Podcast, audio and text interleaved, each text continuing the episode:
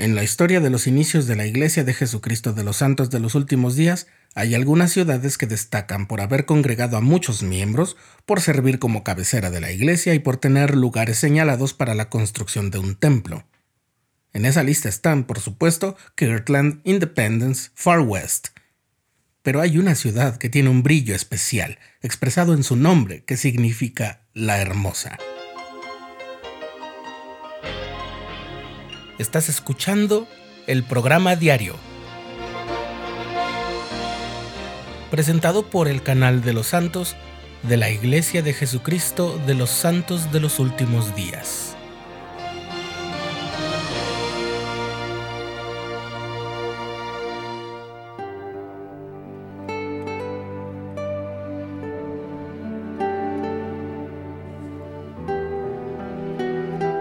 Durante el invierno de 1838 y 39, mientras el profeta José Smith se encontraba en la cárcel de Liberty, los santos que eran expulsados de Missouri huyeron hacia el este y se refugiaron en varios asentamientos a lo largo del río Mississippi, en los territorios de Iowa e Illinois. La mayoría de los santos se congregó en Quincy, Illinois y sus alrededores. Los líderes de la iglesia, resignados a que no recuperarían sus tierras en el condado de Jackson, Missouri, buscaron un nuevo lugar de recogimiento para los santos. El propio José Smith había escrito desde prisión a un hombre que vendía terrenos en una localidad llamada Commerce y le manifestó su interés de establecer ahí a los miembros de la iglesia. En abril de 1839, mientras eran escoltados a una audiencia, José Smith y sus compañeros presos pudieron escapar con la ayuda de sus guardias, quienes estaban convencidos de estar reteniéndolos de manera injusta. Una semana después, José Smith se reunió con su familia en Quincy, Illinois, y días después José cabalgó unos 80 kilómetros hacia el norte para conocer las tierras que los líderes deseaban comprar en Commerce y sus alrededores.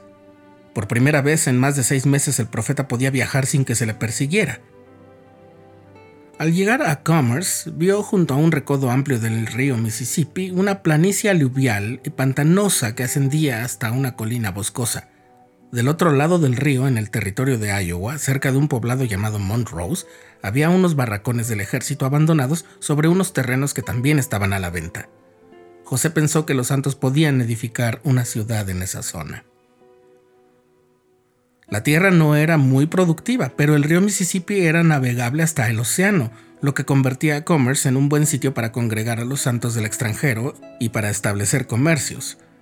Aún así, después de evaluar las ventajas, también pensó en la seguridad del pueblo, así que preguntó al Señor qué debía hacer. Y la respuesta fue, edifica una ciudad y convoca a mis santos a venir a este lugar. Para el verano de 1839 habían comprado el área de Commerce en el condado de Hancock, Illinois, así como amplias extensiones del terreno del otro lado del río en Iowa. Commerce fue seleccionado como el nuevo lugar de recogimiento y los santos la llamaron Nauvoo. El nombre de nuestra ciudad, explicó José en una proclamación de la primera presidencia, es de origen hebreo y significa un lugar o una ubicación hermosa, implicando además la idea de reposo. Una gran parte del terreno era un pantano infestado de mosquitos que transmitían la malaria y ello causó una epidemia. Muchos de los santos se enfermaron. Algunos estaban tan enfermos que solo podían arrastrarse para tratar de ayudarse entre sí, y hubo algunos hermanos que murieron.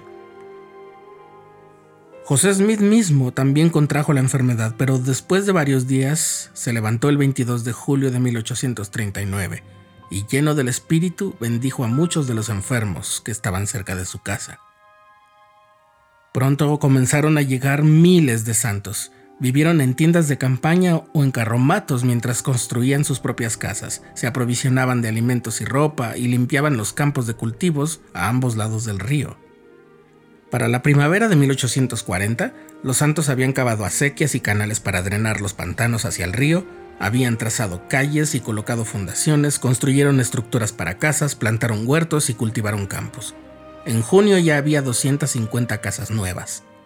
Guiados por sus experiencias previas en otros lugares, acudieron al gobierno pidiendo protección jurídica, y el gobernador de Illinois, Thomas Carlin, y la Asamblea Legislativa del Estado encontró indignante el trato al que habían sido sometidos los miembros de la Iglesia en otros lugares, y dio su visto bueno para una ley de constitución de la ciudad.